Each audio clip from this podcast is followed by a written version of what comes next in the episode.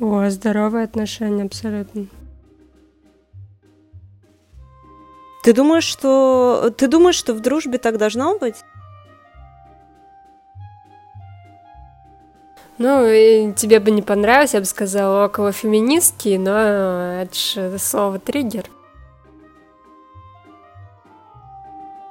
Ну, что далеко ходить с мужем, когда мы разговариваем об этом, я тоже вижу, как он напрягается.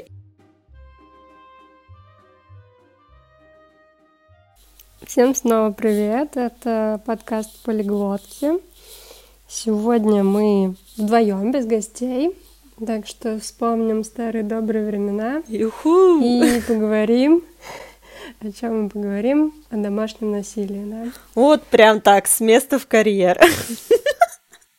Меня зовут Вера, я живу в Чехии.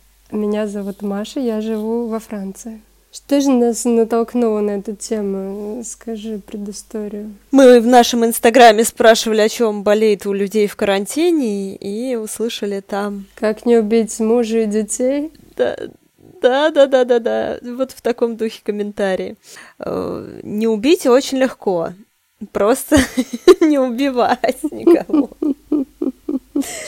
Знаешь, Маш, э, мы с тобой начали говорить про домашнее насилие. Я только что на всех наорала, раскидала вещи, что я, типа, буду писать подкасты, пожалуйста, типа, не ходите ко мне. Но это, пожалуйста, было такое, что, да, меня бы приписали в это, э, в книгу абьюз эпизодов. Ну, бывает, что.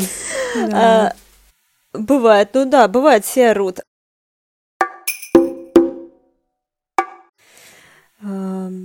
Слушай, я хотела, конечно, начать немножко издалека. Я э, как бы мы не будем говорить тут тысячу раз о том, что домашнее насилие это плохо, что там, не знаю, есть там всякие центры помощи, и, конечно, чтобы как-то себя обезопасить, нужно начинать какую-то терапию. Вот, благо сейчас э, позволяет интернет это делать и куча всяких бесплатных центров, которые помогают. Я скорее, знаешь, о чем хочу с тобой поговорить? Такая есть этическая тема. Начнем с того, типа, одна mm. моя подруга. Я предлагаю ввести рубрику Одна моя подруга.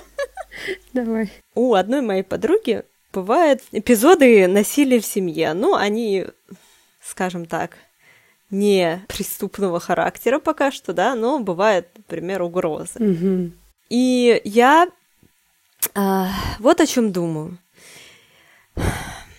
Насколько вот мы, знаю, что у подруги там в семье происходит такая херня, какую можно оказать поддержку вот реальную, потому что ну, мы не будем тут э, говорить о том, что, э, типа, жертвы насилия сами, типа, за себя ответственны. Ну, наверное, в какой-то степени так и есть. Вот. Но, с другой стороны, ну, знаешь, сидеть и бездействовать тоже очень тяжело. Я вот как раз читала на эту тему много в последнее время.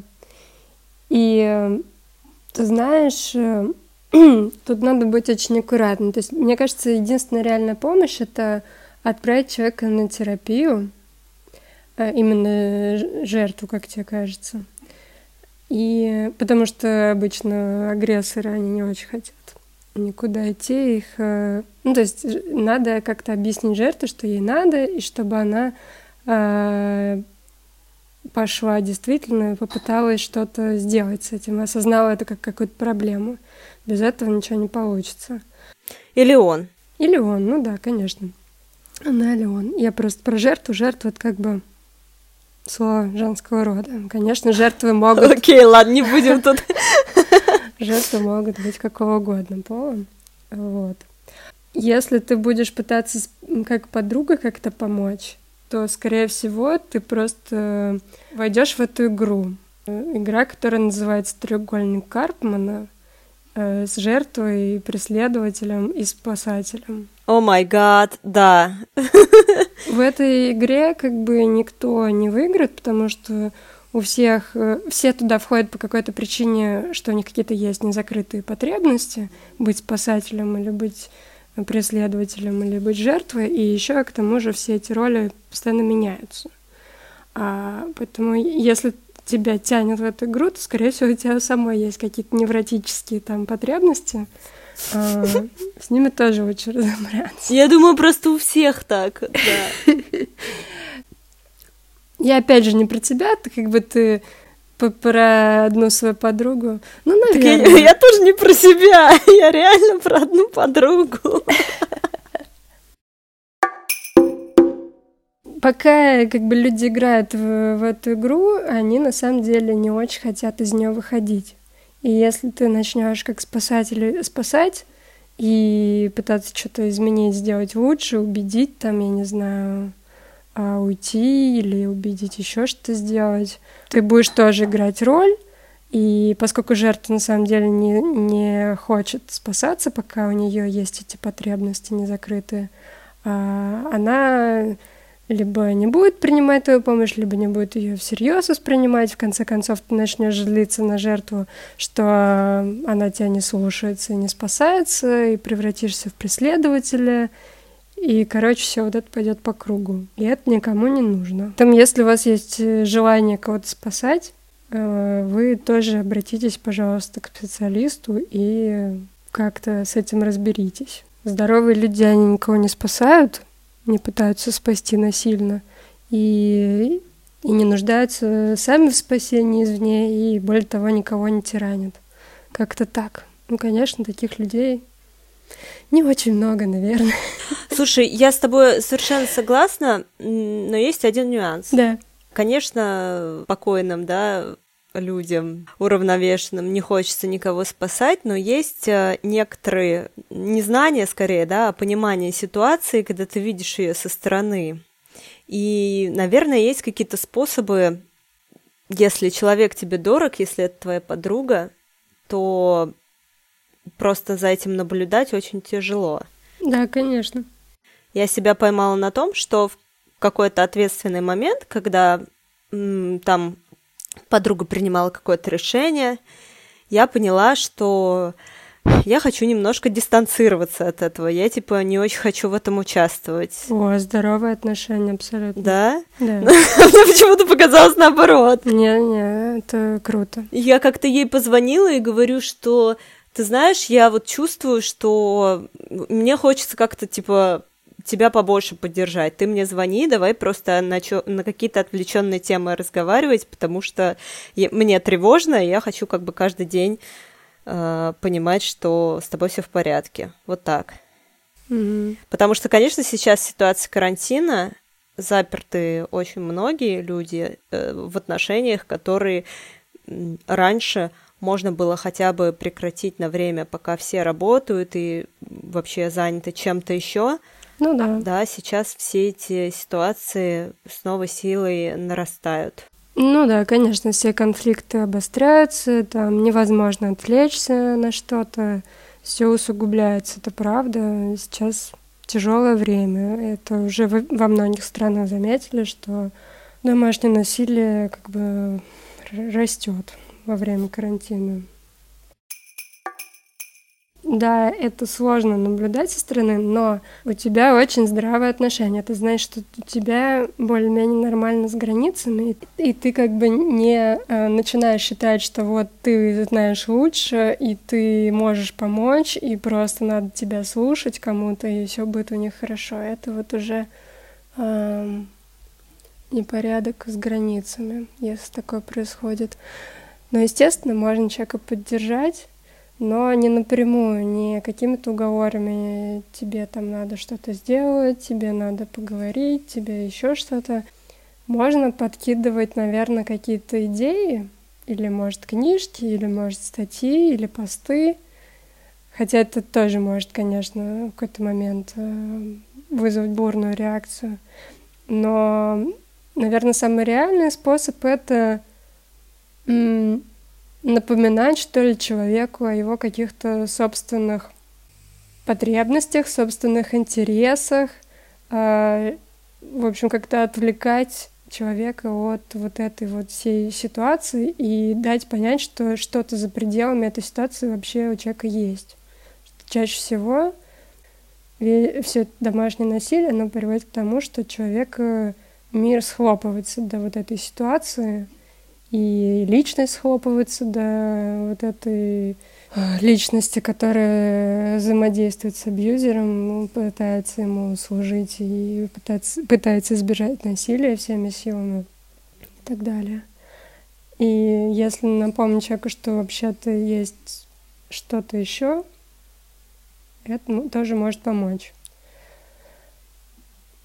Тут есть, э, ну ладно, я тут сейчас говорю не своими, естественно, словами, это я поначиталась, но в ситуацию абьюза попадают, когда есть некие, вот, идущие обычно из детства, из каких-то травматичных ситуаций, не обязательно из детства, из ранней э, там, юности, а, какие-то невротические потребности, которые не были правильно закрыты, и человек как бы ищет их э, удовлетворение в отношениях. Причем неважно, это может быть, э, э, это мож, могут быть отношения романтические, могут быть отношения, не знаю, с начальником, с начальницей или с родителями даже. У многих сохраняются какие-то токсичные отношения с родителями на долгие годы, на всю жизнь, а у некоторых не заканчиваются и после смерти родителей. Ты так говоришь, как будто, э, знаешь, вот э, правда, как будто есть какие-то э, условно здоровые люди. Я, знаешь, стараюсь тоже вот не придерживаться мнения, что есть как бы есть всегда какой-то градиент, есть всегда какие-то оттенки того всего-всего, и вот так вот мы говорим, знаешь, э, очень приятно, что сейчас у нас есть вокабуляр, чтобы называть вещи какими-то своими именами, там, абьюз, э, что мы еще там используем. Но это тоже... Добавляет стигмы, что ли? Да, и добавляет э, какого-то как тебе сказать, слишком прямое значение. Mm, ну хорошо. Потому что всегда всегда есть какая-то серая зона. У большинства мужчин сейчас, если ты начинаешь э, использовать вокабуляр новый и говорить словами абьюз, насилие, что еще? Подскажи мне, пожалуйста. Ладно, э, не знаю, ментальный груз. У, них подгорает. Да. Э, Все это связано с тем, что наше инфополе, оно другое. Ну да. Просто все, что доходит я не, не говорю за всех, но могу сказать про своего мужа, что до него доходят отголоски вот этого всего только когда идет скандал в какой-нибудь серой зоне и с обвинением в абьюзе, когда абьюз не было. Например, так. Mm. То есть какие-то такие вещи, которые соединяют эти два мира. Вот э, именно понимание психологии жертвы и вот этого всего, это далеко не первые новости, которые есть в инфополе. Вот я тебе так скажу. Поэтому, конечно, я бы не сказала, я бы не описала это словом «пригорает», но ну вот меняется прямо даже риторика. Я вот смотрю на Ютубе иногда, как говорят с мужчинами там на тему феминизма или, или даже ну, что далеко ходить с мужем, когда мы разговариваем об этом, я тоже вижу, как он напрягается, и требуется больше усилия от меня, чтобы самой расслабиться и показать ему, что это безопасная тема, безопасная зона. Это тяжело. вот.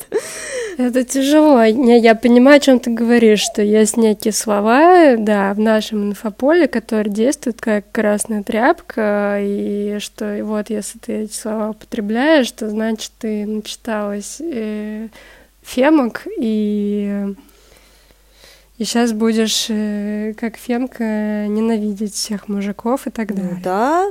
Это, конечно, можно понять, что это все страшно и непривычно, и вообще, э, что делать с этим, бедные мужчины. Но то, что мы можем говорить о том же самом, не употребляя эти термины, а объясняя своими словами, говорит о том, что вообще-то это нормальная тема для обсуждения. Если их волнуют какие-то маркеры феминизма, ну, это эм, печально.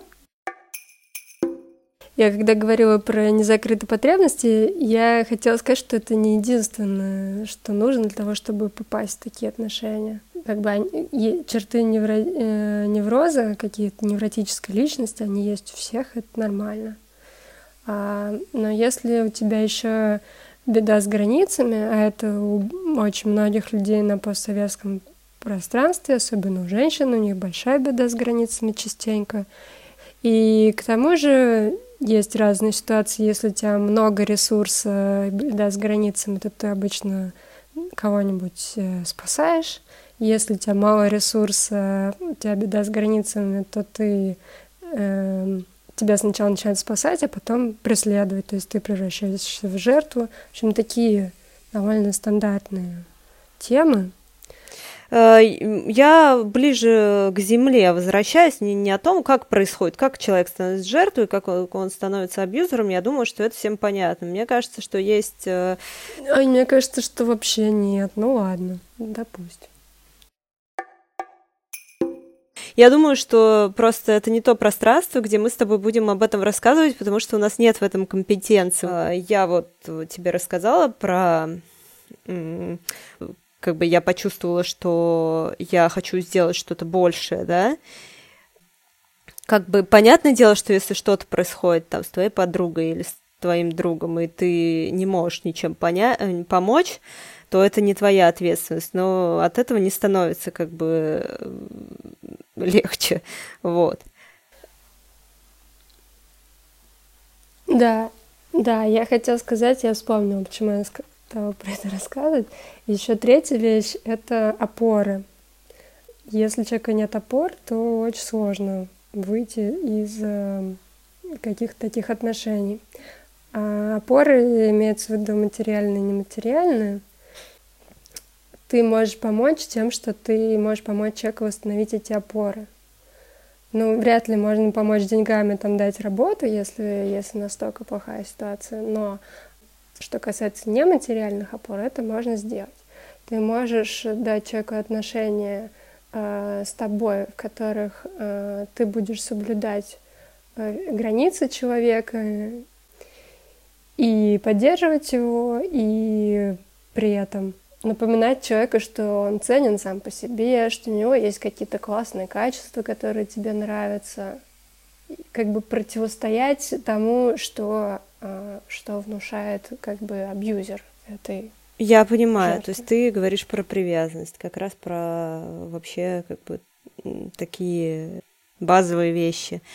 Ты думаешь, что ты думаешь, что в дружбе так должно быть? Я просто не очень хорошо понимаю, где э, заканчивается как бы граница, э, где ты можешь давать типа привязанности, где, ну, я имею в виду опору, где не можешь, понимаешь, это тоже зависит от твоего состояния, у тебя тоже не все хорошо, и я не знаю, если а, подруга мне пишет, э, пиши мне каждое утро, а я просыпаюсь в разбитом состоянии и не написала, то я, я не очень, знаешь, э, у меня есть такое, что иногда я чувствую себя либо как будто на терапии я кого-то выслушиваю и не оцениваю, и просто сижу, да. Либо бывает, что я даю какой-то дельный совет, ну, то есть я что-то оцениваю, грубо говоря, какие-то действия, какие-то это. Иногда бывает, что я встаю на, пози... ну, на позицию абьюзера и объясняю, поведение, почему так может произойти. Ну, я не говорю, под словом абьюз я э, подразумеваю просто какое-то насильственное общение, да, это не, э, не всегда телесные какие-то увечья. Ну, я, честно говоря, не, не очень вижу, какие там могут быть границы, в какой степени можно поддерживать. Ну, то есть я себя ограничиваю просто в количестве людей, с которыми у меня более глубокие, скажем, дружеские отношения. Ну, я понимаю, что вообще говоря, это сложно, но не надо, конечно, начинать тоже сливать э, туда свои силы, если у тебя их мало.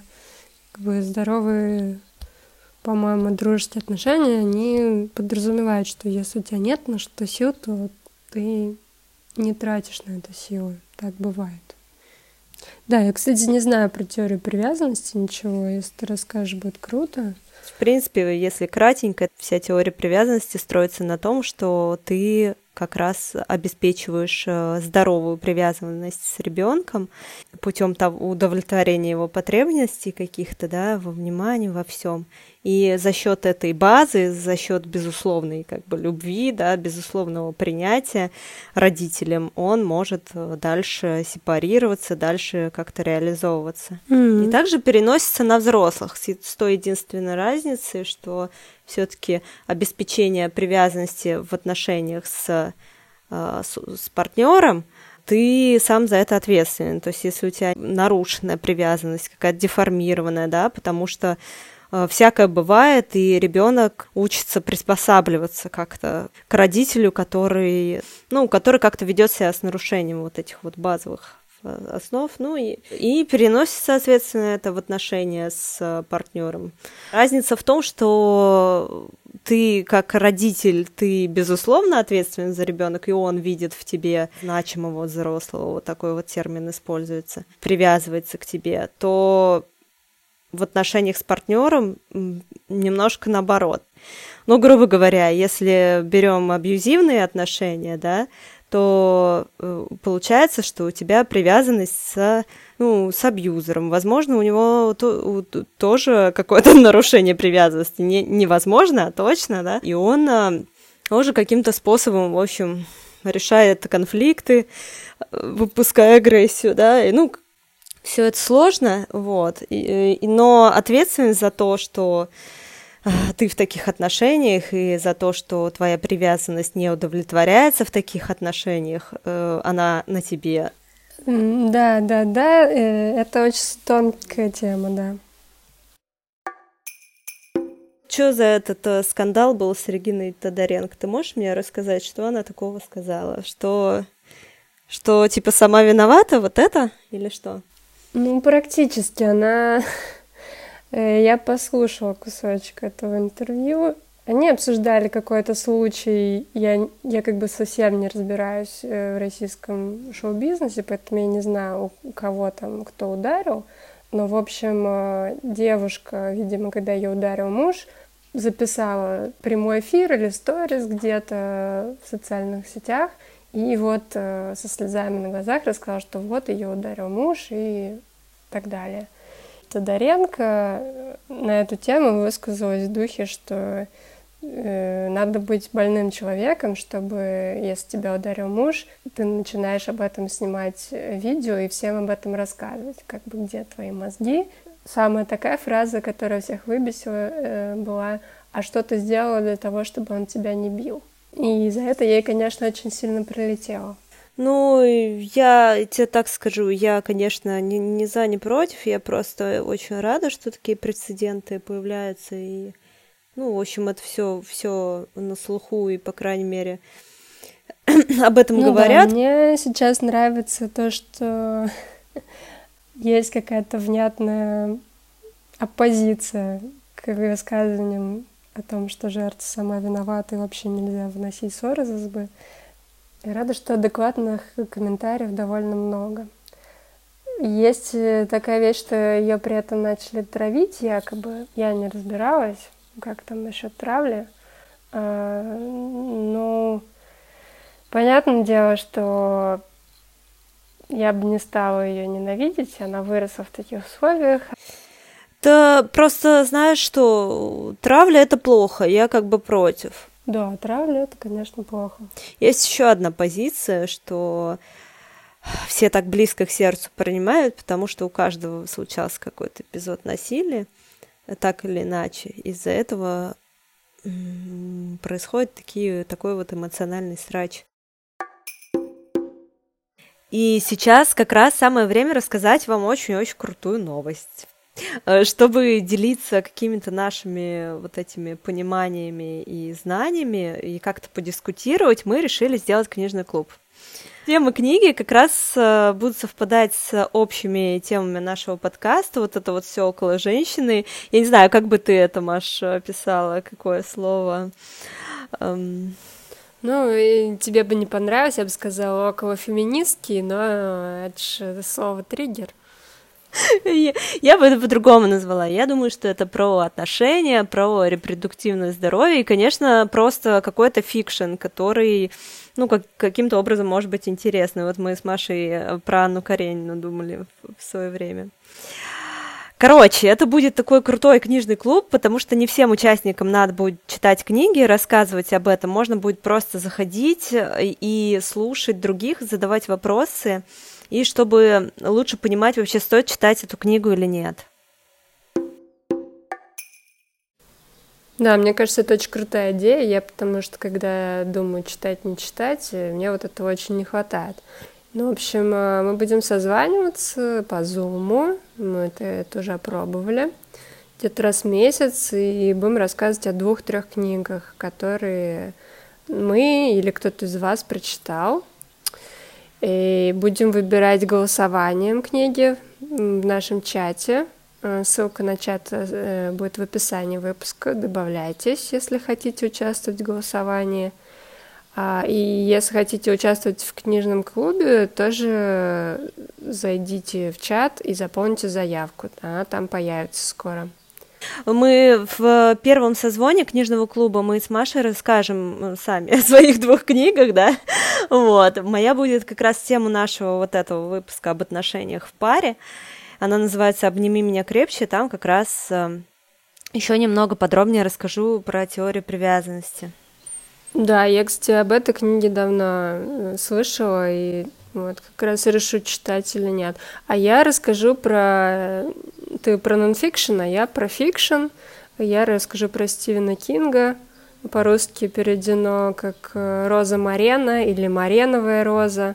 Это книжка 95 -го года, но супер-супер профеминистская. Там рассказывается про э, женщину, которая а, жила в браке с мужем-абьюзером, а, по-моему, 14 лет, и в итоге сбежала от него, и описывается, в общем, весь процесс, как она адаптировалась к новой жизни. Ну и, конечно, там есть, как во всех, наверное, книгах Стивена Кинга, элемент триллера э, и мистического, мистического триллера. Трешака. О май гад. О, прикольно, слушай, классно. Я очень за. Я не читала, тоже послушаю с удовольствием. Мы такие, а, ура! Короче, я думаю, что это очень здорово получится. Зовите э, тоже своих э, подруг и друзей, подписывайтесь в Инстаграме, там будут все новости об этом тоже. И не забывайте про оценки и отзывы. Ням-ням. Вот. Всем э, до новых встреч и всем пока. Пока-пока.